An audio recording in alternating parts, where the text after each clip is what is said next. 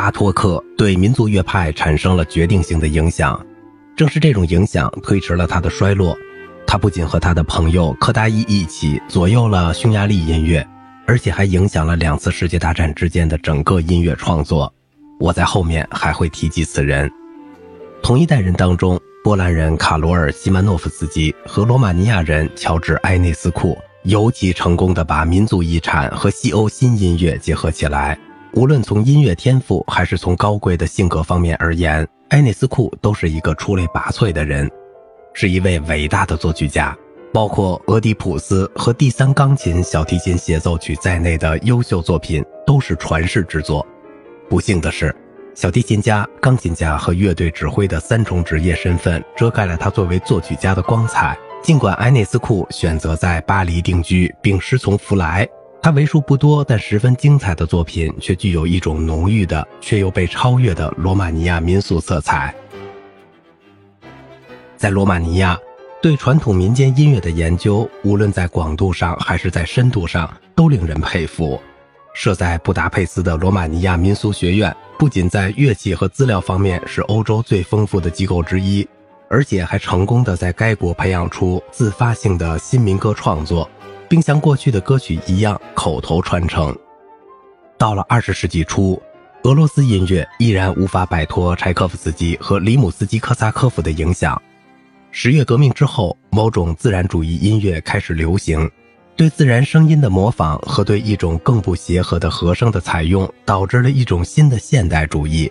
尽管具有音乐、宗教和民乐的丰富传统，以及穆索尔斯基光辉灿烂的典范。但是，除了斯特拉文斯基之外，二十世纪的俄罗斯乐派却在普罗科菲耶夫之前没有产生任何大音乐家。拉赫玛尼诺夫、米亚斯科夫斯基和格里埃尔坚持走柴可夫斯基的美学道路，似乎对1894年后德彪西开创的道路一无所知。格里埃尔关于乌克兰和阿塞拜疆音乐的著作十分重要。除了他和他的几位学生之外，俄罗斯作曲家几乎没有吸取民间音乐的特点，更无言从中演绎出一种新颖大胆的音乐写作。他们不是去吸收一种文化，而是仅仅满足于模仿其表象。一些有抱负的作曲家使用民间的题材，但是那些民间题材已经被记谱法搞得有些似是而非了。再加上他们希望忠实于一种难以接近的苏联现实。于是就导致了一种虚伪的形式主义。在其他欧洲国家，尽管对传统吸收的方式各不相同，无数的优秀音乐家都以民族传统为基础，形成了各自的风格。但是在与德彪西、拉威尔、勋伯格和斯特拉文斯基同时代的音乐家当中，无论从才华上还是从独特性而言，我们都找不到一个全面的天才。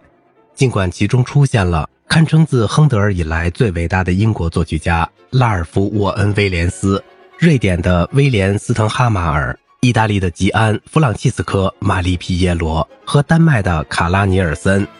直到二十世纪中叶，在许多国家里，一种多少具有民乐化倾向的新古典主义音乐取代了那种充满德彪西式或拉威尔式的后浪漫主义和声。很少有音乐家能像雅纳切克和巴托克那样。通过对旋律形式、节奏、民乐音阶和个人思想的系统分析而构筑一种崭新的音乐语言。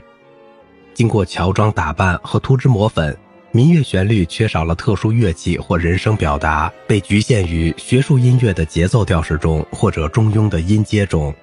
而且被一种抑制的和声所包围，最终只能沦为商标一样的东西。这种基本的民乐主义的丰富性之所以受到限制。是因为它构成了对风格和作曲技术变革的对抗。民族音乐流派如果没有意识到这一点，最终只能无一例外地变成学院派。在巴托克之后，除了极少的例外，最伟大的作曲家全都是世界主义的。巴尔干半岛诸国的处境却与此迥然不同。拜占庭帝国消失之后，他们处于奥斯曼帝国的统治之下。在此后的四个世纪里。他们一直与欧洲文化隔绝，直到1878年的柏林会议，保加利亚、希腊、阿尔巴尼亚及日后的南斯拉夫联盟诸国，经过众所周知的痛苦挣扎，才从一种类似中世纪的漫漫黑暗中走出来，并逐渐向西方文化开放。他们唯一的音乐传统是民族音乐和宗教音乐。这些国家逐渐学会了学术音乐的形式和正在没落的浪漫主义风格，努力把他们的音乐遗产和这个陌生的声音世界结合起来。这并非易事，因为在这些地区和拜占庭宗教音乐中使用的大部分音阶都无法用调性系统的基本音阶来表现。随着音乐生活逐渐建立起来，民族音乐流派也在重重困难中发展着。但是，因为它们形成的太晚，理论基础十分脆弱，美学原则太落后，他们总是尚未达到顶峰就已经显得过时。这种情况一直持续到二十世纪六十年代。那个年代，一批年轻作曲家采用了新的音乐方法，建立在音阶、节奏、形式和传统乐器基础之上的理性作曲，如同今天尤其在保加利亚所实践的那样，是一个丰富的方向。但是有必要走得更远。创造出一种具有连贯性的系统，突出一种独特的作曲方法。这种作曲方法既要成为文化遗产的表现，又要把握学术音乐的一般变化。在存在丰富而独特的民间传统的地方，那里本身的特质就足以在当代音乐思想的进程中激发出先进的美学。在这方面，巴托克的典范依然是根本性的。好了，今天的节目就到这里了，我是小明哥，感谢您的耐心陪伴。